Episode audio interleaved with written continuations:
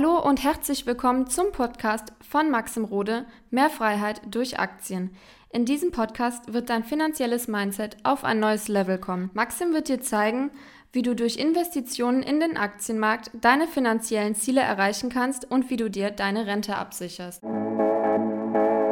Der erste Weg von vielen Leuten, wenn sie Vermögen aufbauen wollen, ist zum Bankberater. Man hat natürlich das vertraute Umfeld, man spaziert in die Bank rein und man fragt, hey, was könnt ihr mir anbieten, um zu investieren, was kann ich machen? Und die Bankberater haben natürlich dafür eine Lösung und ja, geben dir oft einfach gewisse Pakete, die einfach funktionieren, gewisse Fonds, ja, wo du ganz kurz was unterschreibst und schon hast du einen Sparplan eingerichtet. Viele Leute fragen sich aber, reichen überhaupt Fonds von der Bank?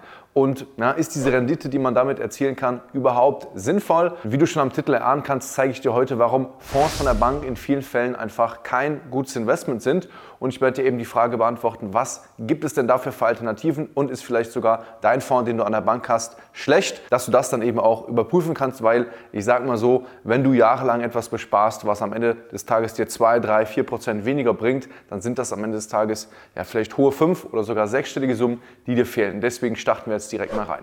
Das erste Problem, was an der Bank eben schon stattfindet, ist bei der Beratung, dass das meistens einfach nur eine, ja, wenn du jetzt keine Million hast, ist es eine Beratung von der Stange. Das heißt, es ist eigentlich immer wieder ein Gespräch, wo der Bankberater schon weiß, okay, er hat da irgendwie zwei, drei Fonds in der Hinterhand, ja, die er dir dann anbieten kann. Das heißt, er kann gar nicht richtig auf deine Situation ein passendes Produkt finden, was wirklich zu deiner Strategie passt. Es läuft nämlich immer folgendermaßen ab, der Bankberater hat einfach keine Freiheiten, das heißt, er kann dir gewisse Sachen, die vielleicht gut sind, ETFs oder Aktien, darf er und kann er nicht empfehlen. Das heißt, die Bank hat da ein ganz, ganz klares Muster ja, und sagt, hey, du kannst den Fonds empfehlen, den Fonds empfehlen und den Fonds empfehlen. Ja, vielleicht sind es auch ein paar mehr.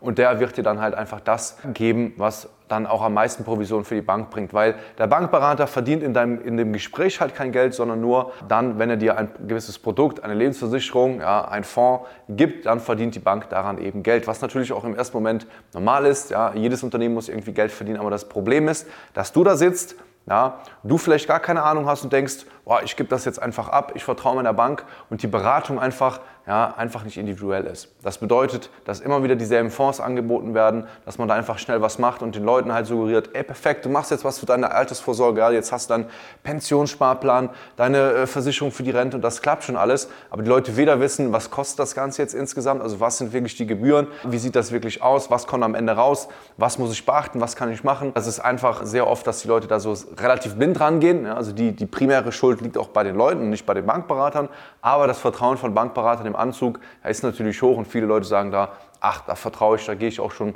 habe ich schon mein Sparbuch damals gehabt und da werde ich jetzt auch meine Investition hingeben. Ja, viele Leute merken dann aber nach ein paar Jahren, dass sie nicht so gut damit fahren. Da werden wir jetzt auch drüber sprechen. Das nächste Problem sind eben die höheren Kosten. Ein Fonds an der Bank kostet meistens ab 1% und drüber. Ja, ich habe viele Kunden schon gehabt bei mir im Aktiencoaching, wo es ja darum geht, dass ich Leuten helfe, dass sie es selber machen können.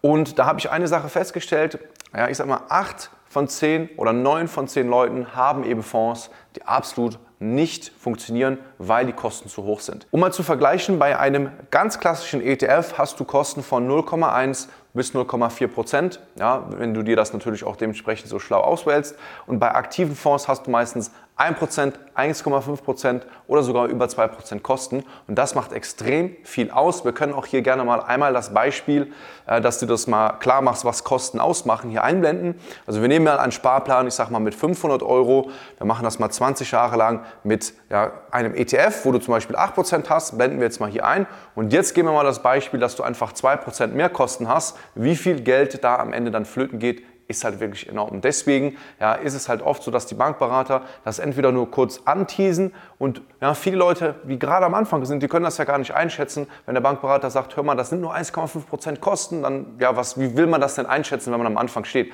Am Anfang kann man das nicht richtig bewerten und denkt, oh ja, 1,5 Prozent, ja, das ist ja klasse, das ist ja viel weniger als ein Steuersatz, ja, aber das macht enorm viel aus und ist viel zu viel. Und deswegen ja, ist das oft das Problem, dass diese Fonds im ersten Punkt viel zu teuer sind. Dann kommen wir zum nächsten Problem und das ist einfach die Rendite, die nicht wirklich stimmt, weil würden diese Fonds mehr kosten, aber unterm Strich mehr bringen, ja, also inklusive Gebühren netto mehr Rendite machen, dann wäre das ja gerechtfertigt. Dann könnte man ja sagen, hey Maxim, ja, höhere Kosten ja, ist ein Kritikpunkt, aber wenn es am Ende dann auch funktioniert, dann zahlt man ja gerne höhere Kosten. Aber das Problem ist, dass hier auch wiederum, ja, und das ist eine Datenbank von über 300 Kunden, die ich bisher habe, 8 von 10 Leuten, 9 von 10 Leuten irgendwo dazwischen einfach eine schlechtere Performance haben wie der breite Markt. Das heißt, die meisten Fonds, die schaffen nicht mal 7 bis 8 Prozent irgendwie über Jahre hinweg dir zu bringen als Anleger im Durchschnitt, sondern die sind auch noch schlechter. Das heißt, du hast dann einen Fonds, der meistens viel mehr kostet als Alternativen, wo wir gleich drüber sprechen werden.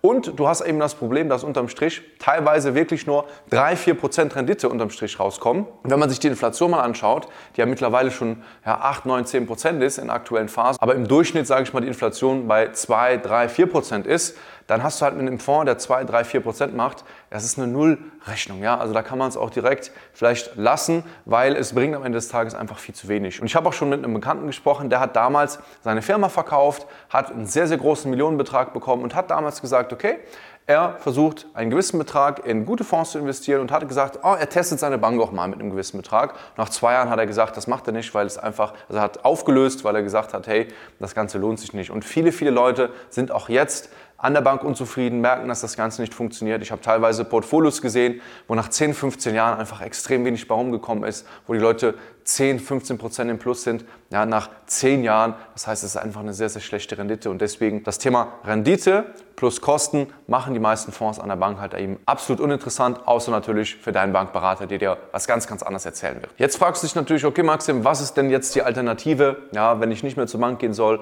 Ja, vielleicht denkst du dir jetzt auch, hm, du hast schon lange überlegt, mal deinen Fonds, ja, wo vielleicht schon 10.000 Euro drin liegen an der Bank, zu kündigen, das Ganze selbst zu machen. Denn das ist eben die Alternative, ne? dass du es selbst machst, dass du es selber lernst und vor allem, ja, dass du dir, wenn du sagst, du möchtest einen einfachen Weg an der Börse haben, beschäftige dich mit ETFs. Ja? Und wenn du sagst, du möchtest auch noch mal ein bisschen mehr rausholen, möchtest dich ein bisschen mehr ins Thema auch einarbeiten, dann kombinierst du ETFs und Einzelaktien. So machen das beispielsweise meine Kunden, die verstehen das auch selber. Wenn du die Sache selber beherrschen solltest, dann ist es das Thema Geld und Finanzen. Natürlich ist das der einfache Reflex zu sagen, weißt du was, das Thema Finanzen gebe ich einfach ab. Aber wenn das so leicht wäre, dann würden ja so viele Leute durch die Bank extreme Vermögen aufbauen, aber ich kenne niemanden, der alleine nur durch die Bank Vermögen aufgebaut hat, durch irgendwelche Fonds, sondern in den meisten Fällen ja, funktioniert das eben nicht. Und deswegen ja, sind ETFs ja, die bessere Alternative immer. Ja, also ETFs, die du dir wirklich strategisch zusammenstellst, die schaffen wirklich von neun in zehn Fällen ja, einfach eine bessere Rendite als einfach irgendwelche Fonds von der Bank. Und wenn du dann, wie gesagt, mehr Rendite rausholen willst, dann kannst du dich auch mit Einzelaktien beschäftigen und das Ganze dann selber machen. Es ist auch ein viel, viel befreienderes Gefühl, wenn du das, die Materie selber verstanden hast. Du musst auch nicht selber irgendwie davon begeistert sein. Also wenn du dich jetzt hier auf meinen Kanal umschaust, dann denkst du, boah, der Max, der, der ist ja richtig, der liebt das Thema Börse, aber bei mir ist das jetzt nicht so. Das, das ist auf jeden Fall nicht nötig. Ja? Bei mir ist es mein Job, bei mir ist das mein Hobby, aber bei dir sollte das vor allem primär, der Vermögensaufbau sollte im Fokus stehen und nicht, dass man Spaß daran hat. Ja? das ist natürlich gut, wenn man dann auch noch Spaß daran hat, aber ja, das schafft auch ein gewisses Selbstbewusstsein, weil du selber weißt, wie du mehr aus deinem Geld machen kannst und du eben nicht immer im Hinterkopf hast, hoffentlich ja, ist es bei meinem Bankberater gut aufgehoben. Was ich auch oft gemerkt habe, dass Bankberater durchwechseln. Ja, das war zum Beispiel bei meinen Eltern, was äh, sie sehr gestört hat. Dann hatten sie mal einen super Bankberater, ja, und dann wurde er wieder gewechselt. Also es ist alles unbeständig, oftmals sehr intransparent. Deswegen investiere da selber. Wenn du mehr zu dem Thema wissen willst, dann schau gerne unten in die Videobeschreibung. Da kannst du dich gerne auch eintragen für ein kostenloses Kennenlerngespräch, wo wir uns deine Situation an der Börse anschauen, wo ich dir auch gerne persönliches Feedback geben kann zu deinen Fonds. Wenn du jetzt Fonds bei der Bank hast und sagst, Maxim, ich kann da selber jetzt nicht wirklich draus schließen, sind die gut, sind die schlecht, ne? können wir mal gerne einfach drüber schauen. Melde dich da jetzt gerne an. Dann sehen wir uns im nächsten Video. Bis dahin, dein Maxim Rode.